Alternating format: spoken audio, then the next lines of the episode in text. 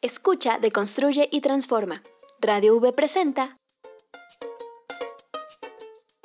Púrpura. Deconstruyendo realidades, buscando igualdad. Una producción de Radio V con Brisa Gómez.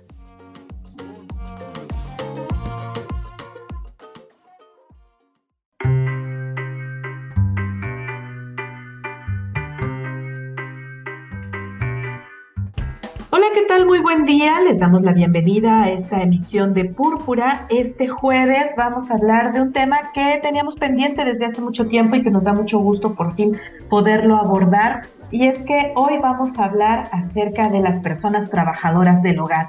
Y este es un tema realmente muy importante ya que eh, pues es un, eh, un tema que amerita hablarse, discutirse y sobre todo conocerse especialmente porque todos y todas las personas que tenemos eh, que salir a trabajar necesitamos siempre la asistencia de alguien que eh, pues nos ayude, nos permita continuar con nuestras actividades y tener eh, siempre un espacio pues cómodo, limpio y que además deba ser dignificado con la labor que realizan.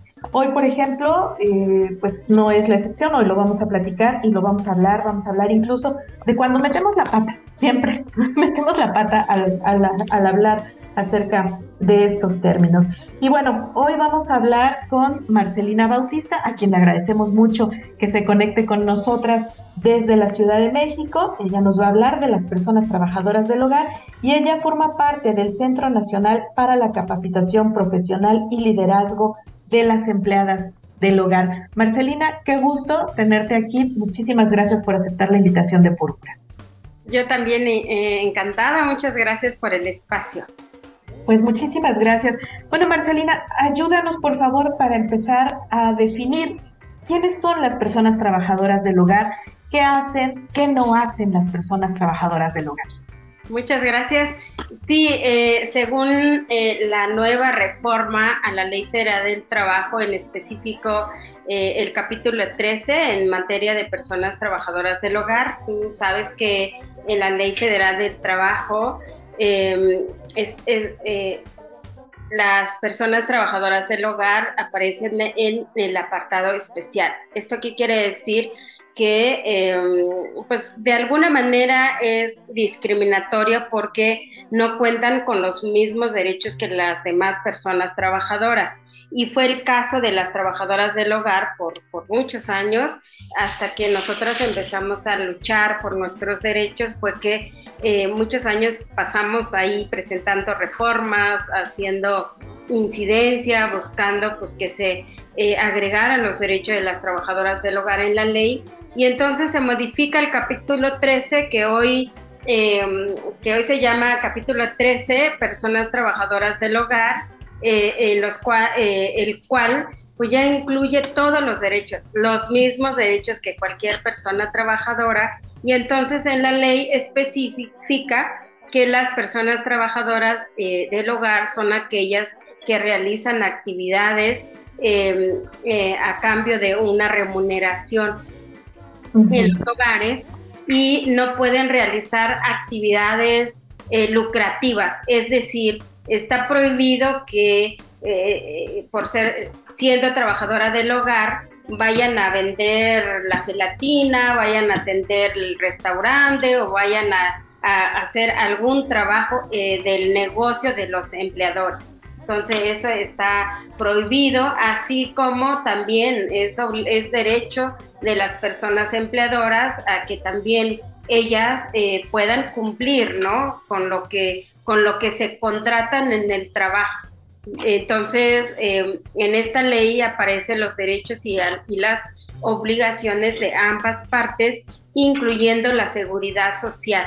Entonces, a partir de 2019 se modifica esta ley, en el 2021 se, se ratifica el convenio 189 también que establece los mínimos derechos humanos laborales de las trabajadoras del hogar en el ámbito internacional que, eh, que obligaba, digamos, o sirvió de paraguas para los cambios normativos que hemos tenido en México.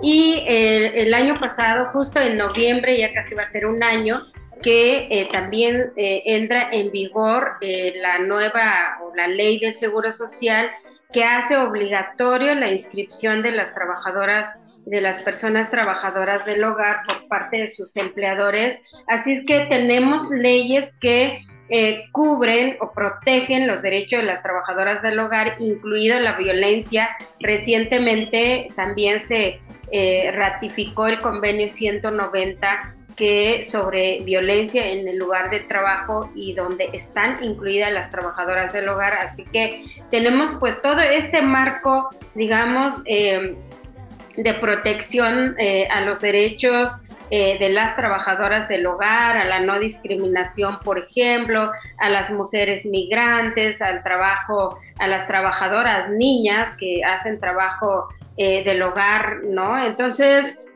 todo este marco da referencia para que sigamos difundiendo que existe estas leyes que tanto trabajadoras como empleadores lo conozcan y empiezan pues a a, establecer reglas como es el contrato de trabajo.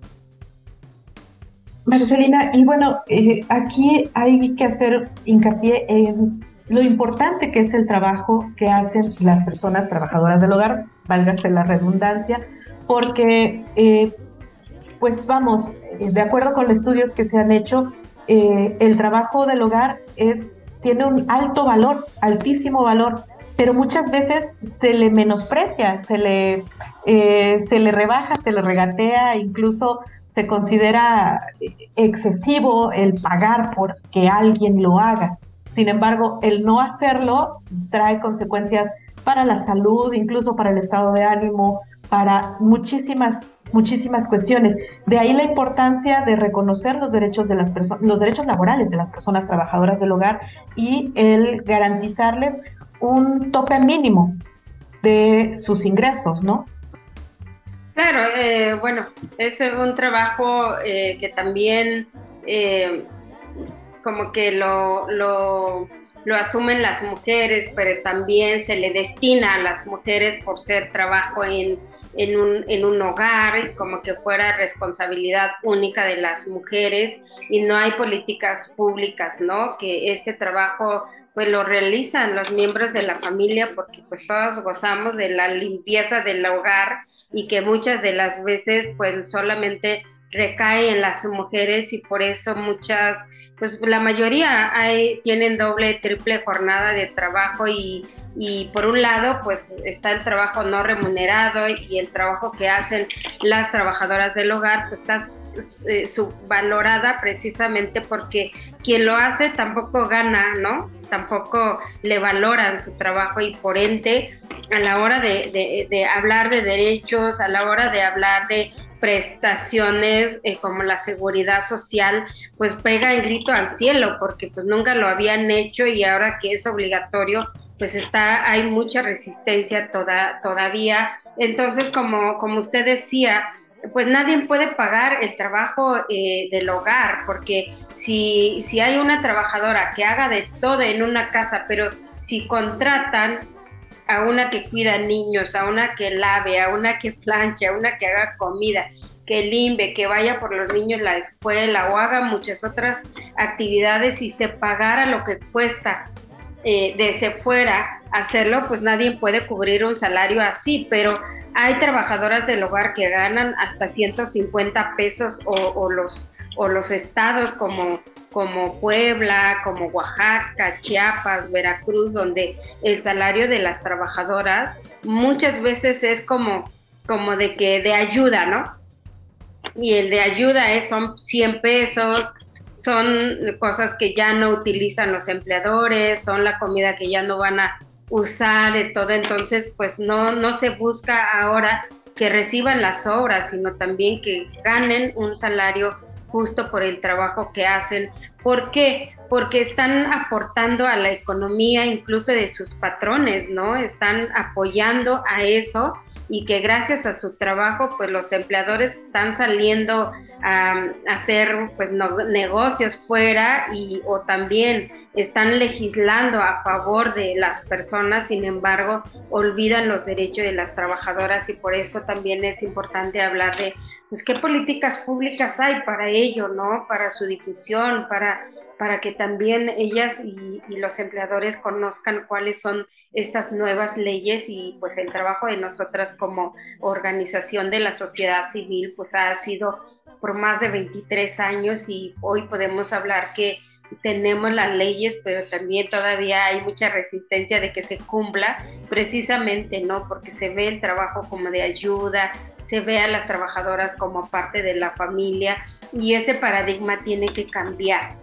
tiene que verse como pues eh, agentes eh, eh, con derechos, agentes obligados para cumplir estos derechos. Entonces, en eso estamos trabajando. Por ejemplo, hoy que la ley, la ley del Seguro Social ha cambiado, pues muy pocas trabajadoras del hogar están aseguradas o las están inscribiendo, ¿no? En comparación de con 2.4 millones, solamente 61 mil está registrado al IMSS, entonces falta mucho por hacer, ¿no? Claro. Marcelina, vamos a hacer brevemente una pausa. Vamos a seguir hablando acerca de los derechos de las personas trabajadoras del hogar. Muchísimas gracias por estar con nosotros hoy en Púrpura, desde el Centro Nacional para la Capacitación Profesional y Liderazgo de las Empleadas del Hogar. Vamos a escuchar las cápsulas que nos tienen nuestras compañeras y regresamos.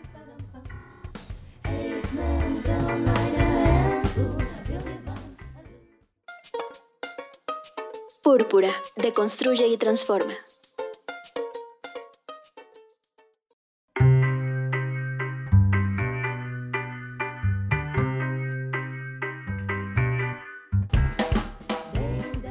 Estamos de regreso, estamos en Púrpura, estamos hablando con Marcelina Bautista, estamos eh, con el tema las personas trabajadoras del hogar y bueno, estamos hablando justamente de los derechos que tienen como trabajadoras como empleadas dentro del hogar. Y nos platicaba un poco Marcelina hace un momento acerca eh, pues de estos derechos, de estas reformas que hay y de lo eh, pues todavía lo que falta por hacer en cuanto a, por ejemplo, la inscripción de las personas trabajadoras del hogar en el IMSS, por ejemplo, que nos daba una cifra pues tremenda, ¿no? O sea, es realmente mínimo el número de quienes ya están registradas, registrados ante el IMSS, cuando el trabajo que hace, y ella nos lo, decía, nadie lo podría pagar si se les contratara a personas por separado para hacer las diferentes tareas que hay dentro del hogar. Marcelina, ¿por qué es tan complicado? ¿Por qué las personas consideran tan complicado este asunto de pues inscribir a las trabajadoras del hogar en el IMSS, por ejemplo? Sí, porque pues hay una cultura, ¿no? Hay una, em, eh, cultura de no reconocer los derechos eh, de las personas que realizan este trabajo, porque también este trabajo no ha sido reconocido, el trabajo de cuidado no ha sido reconocido y por ende el trabajo de las mujeres no es reconocido, ¿no? Como el trabajo eh, en el hogar Así que a la hora de que existen leyes, a la hora de que hay que cumplir algo, eh, pues hay mucha, mucha eh, resistencia porque pues no, nadie ha estado acostumbrado ¿no? a cumplir lo mínimo de los derechos de las trabajadoras del hogar, al, contrario, ¿no? Eh, el mundo ha visto así como de que soy muy buena con mi trabajadora, le doy, aquí vive, aquí come, este, le doy lo que ya no utilizo y que están buenas condiciones y pues eso eh, como que una, una forma de pago de agradecimiento ¿no? a, la, a las trabajadoras y no se ha pensado en su salud, en su economía también, en el bienestar de su familia y pues también que están trabajando para salir adelante y están trabajando para sacar adelante a su familia y entonces esta parte no se pensaba, ¿no? Y, eh, y pues esta, esta idea paternalista también, ¿no? De los empleadores a la hora de, de, ver que, en qué les están ayudando a, las, a las eh, personas trabajadoras eh, del hogar y entonces parte con todas estas ideas, ¿no? De, de una cultura en el hogar que no, no, se, no se ha querido ver como un centro de trabajo, sino como una casa privada una casa privada que no se le permite a nadie entrar, por supuesto, pero también se, no, no, no está claro de que esas casas que contratan a personas ajenas, pues ya se volvió trabajo, ya se volvió un centro laboral en el cual se volvió la persona que contrata como patrón, la persona que entra y sale es empleado, por lo tanto tiene que recibir los derechos que establece la ley. Así que también debería de haber inspección en ese trabajo, cómo se da la relación laboral entre las personas, ¿no? Eh, y por eso es tan, es tan complicado, ¿no? De decir, ah, bueno, es casa y nadie puede entrar, incluso se justifica de que es una casa privada y es muy difícil que entre cuando sí se pueden realizar leyes para que también se, se lleve a cabo una relación eh, laboral eh, justa, eh, sin violencia, ¿no? En los lugares de trabajo. Claro, y bueno, Marcelina, yo he escuchado, bueno, ahora que veo esta campaña del IMSS que invita a inscribir a las, a las personas trabajadoras del hogar, a mí me llama mucho la atención algunos comentarios que he escuchado que son, es que solamente viene una vez a la semana, es que eh, pues aquí le doy todo lo que necesita, es que para qué la inscribo si tiene otros patrones.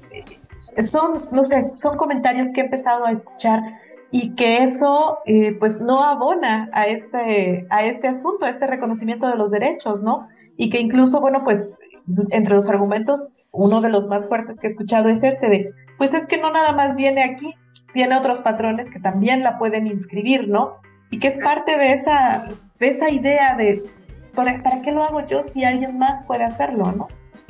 Así es, echándose la bolita pues no va a funcionar nada, eh, sino más bien cómo responde cada quien, porque la tendencia es que hoy pues hay personas que contratan un día a la semana, dos días o tres o cinco o los siete días a la semana. El IMSS eh, tiene esta nueva eh, modalidad de inscripción a las trabajadoras, así que todas las personas que contratan desde un día hasta siete días de trabajo deben de eh, inscribirlas al Seguro Social. Y bueno, son muchísimas excusas, ¿no? Que uno puede estar escuchando y no es más que corrupción, más que evasión, más que no respetar los derechos, más que no querer hacer nada. Entonces no, no podemos eh, eh, pedir democracia fuera si dentro de las casas no se hace. No podemos pedir justicia si dentro de las casas no existe. Entonces es muy importante, ¿no? Cómo vamos, debemos de ir reflexionando cómo cumplir esa en prestación a las personas trabajadoras del hogar y bueno, afortunadamente los avances que dio LIMS ha sido importantísimo eh, teniendo pues todas las, las dificultades porque eh, la hay porque en la vida jamás se atendió a las trabajadoras del hogar y lo que hoy hay es un gran avance que se va a ir eh, pues mejorando, ¿no? Así que tenemos que empezarlo a, ocupar y a exigirlo para que vaya mejorando y que también las, las 2.4 millones de personas que se dedican a este trabajo pues tengan sus, derechos justos, tengan pues una, una relación laboral eh, compartida y, y, sobre todo no con derechos y obligaciones. Bien, y bueno, Marcelina, hay también eh, cuestiones relacionadas con la garantía de los derechos de las personas trabajadoras del hogar que van más allá de solamente estar inscritas en, el IMSS. ¿Qué otras cosas hay? ¿Qué otros derechos hay? El asunto del descanso, el asunto del respeto a, eh, pues a sus tiempos también, el respeto a qué otras cosas hay que tomar en cuenta. Sí, primero como establece la ley, ¿no? ¿Cuáles son estos derechos de las trabajadoras del hogar? Y bueno, primero que tenemos que pensar es que no hay diferencia en los derechos. Es lo mismo que, cualquier persona, usted, yo, que estamos teniendo un trabajo remunerado. Eh, eh, o firmamos contrato, ¿no? Entonces estamos hablando de un contrato por escrito y no verbal, eh, un salario justo que, que esté igual que el trabajo que se realiza, vacaciones, aguinaldo, descansos que son en, el intermedio del día de trabajo, como los fines de semana, los domingos y días de descanso. Eh, también tienen derecho las personas migrantes a tener los mismos derechos que las, nacionales. Eh, eh, también hablamos del trabajo infantil, ¿no? Donde, donde muchas de las veces o especialmente en este trabajo se da, se da mucho. Y entonces em, el derecho a las vacaciones, por ejemplo, ¿no? Entonces, hoy eh, las trabajadoras del hogar también les toca tener 12 días de descanso por año de trabajo y a partir de ahí se va elevando dos días por cada año. Entonces, eso es importante conocerlo porque de repente el hecho de contratar a alguien, eh, como que se, se piensa que es un favor y el trabajo del hogar, pues no es un favor, ¿no? Es un es un derecho eh, al, trabajo digno, al salario justo, al trato, por supuesto, ¿no? Con, sin discriminación.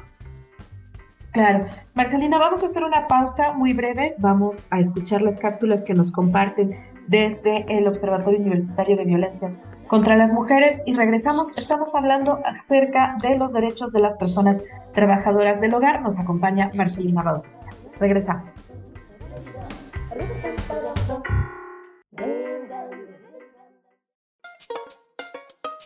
Púrpura, deconstruye y transforma.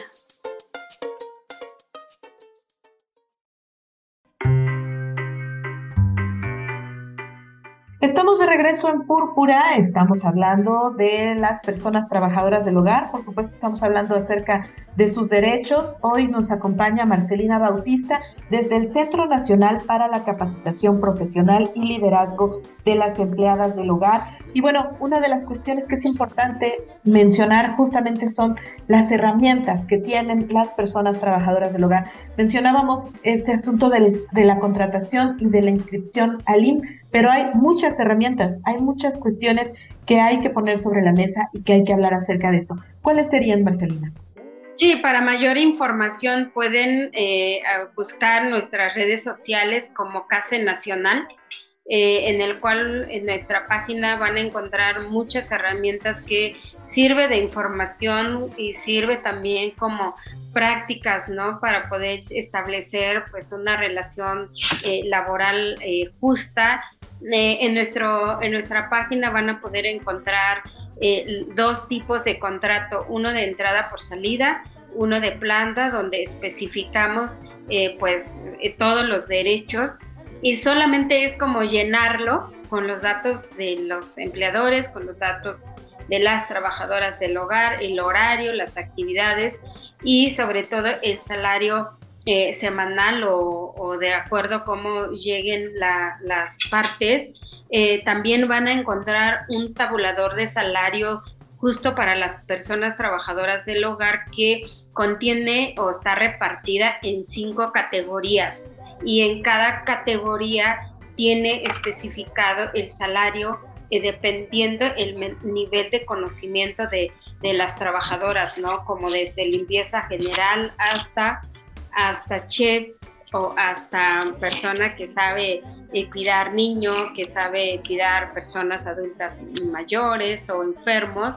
Y entonces ahí van a ir encontrando para ver, bueno, requiere una persona que sepa eh, hacer limpieza o y pero que cocine, pero que lave, pero que cuide, pero que vaya y esto. Y entonces van a encontrar este tabulador en nuestras redes sociales también tenemos una aplicación que se llama Dignas, que está que deberían tanto empleadoras como trabajadoras eh, del hogar utilizarlo porque eh, primero esta aplicación eh, facilita la vida de las laboral entre empleadoras y trabajadoras porque este, contiene todos los derechos que marcan las leyes aparte de cuatro calculadoras que va a permitir a calcular el finiquito, la liquidación, las vacaciones, eh, el aguinaldo, solamente poniendo la fecha de entrada, la fecha de salida o en ese momento el salario eh, semanal y facilísimo ya puedes saber lo proporcional o anual de derecho que corresponda a las trabajadoras eh, del hogar y todo está basado en lo que marca eh, las leyes. En nuestras páginas también van a encontrar el manual de buenas prácticas donde estamos poniendo todas estas herramientas para que pues, a nadie se le olvide y vayamos también tomando conciencia de qué hay que hacer a la hora de contratar a una trabajadora del hogar, a la hora de buscar un trabajo ¿no? en, el hogar y que sepamos cuáles son nuestros derechos, pero también cuáles son nuestras eh, obligaciones. Eh, van a encontrar una guía sobre eh, el registro de la seguridad social, por ejemplo, una, un eh, violentómetro sobre los tipos de violencia que viven las trabajadoras del hogar para también empezar a evitar eso, porque también eh, con las leyes pues hay que, hay que ver qué, qué se puede hacer al respecto, ¿no? Perfecto. Recuérdanos, Marcelina, por favor, la página, las redes sociales, cómo estar en contacto de esta información y dónde localizar esta información para las personas, obviamente tanto las personas trabajadoras como las personas empleadoras que, bueno, que quieran hacer bien las cosas, vamos. Claro, en, internet van a encontrar a CASE Nacional y pueden encontrar su página como www.case.org.mx eh, para número de asesoría 5510 66 2703. En nuestras redes sociales eh, lo van a encontrar como, como arroba case, eh, MX o case nacional. Y van a encontrar toda, toda esta información, así también qué días damos capacitación eh, presencial o virtual a las trabajadoras del hogar, las asesorías que hacemos cada vez que una trabajadora o una empleadora nos, nos busca y pues estamos eh, buscando que tanto empleadoras como trabajadoras del hogar tengan acceso a esta información que les va a ayudar para que formalicen una relación laboral eh, justa. Perfecto. Pues Marcelina, muchísimas gracias por acompañarnos hoy en Púrpura, por platicarnos acerca de esto y no sé si tengas algo más que quieras agregar. Sí, eh, eh, muy, bueno, primero que nada agradezco muchísimo el espacio y que también las personas de, de otros estados de la República nos pueden eh, localizar, las trabajadoras del hogar pueden sumarse a las capacitaciones que hacemos de manera virtual y las trabajadoras que pueden venir con nosotras a pedir asesoría, a pedir capacitación, a intercambiar con otras trabajadoras del hogar. Tenemos este espacio los domingos a este número que 5510 66 2703 nos pueden eh, ubicar. Perfecto, pues Marcelina, muchísimas gracias por acompañarnos. Por supuesto, estaremos muy pendientes del trabajo que estén haciendo en el Centro Nacional para la Capacitación Profesional y Liderazgo de las Empleadas del Hogar, CASE. Muchísimas gracias, Marcelina Baudú. Al contrario, gracias. Gracias. Pues se nos termina el tiempo en Púrpura, les agradecemos como siempre que nos hayan acompañado. Más tarde escucharán este programa también en su eh, versión de podcast en el Spotify de Radio V. Mientras tanto, bueno, pues les invitamos a que se queden en la programación de Radio Universidad Veracruzana y nos escuchamos el próximo jueves. Gracias.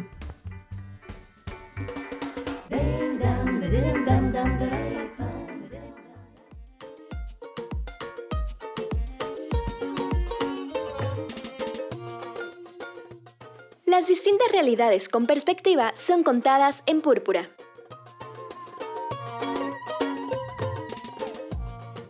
Una producción de Radio V en el 90.5 de FM a cargo de Brisa Gómez.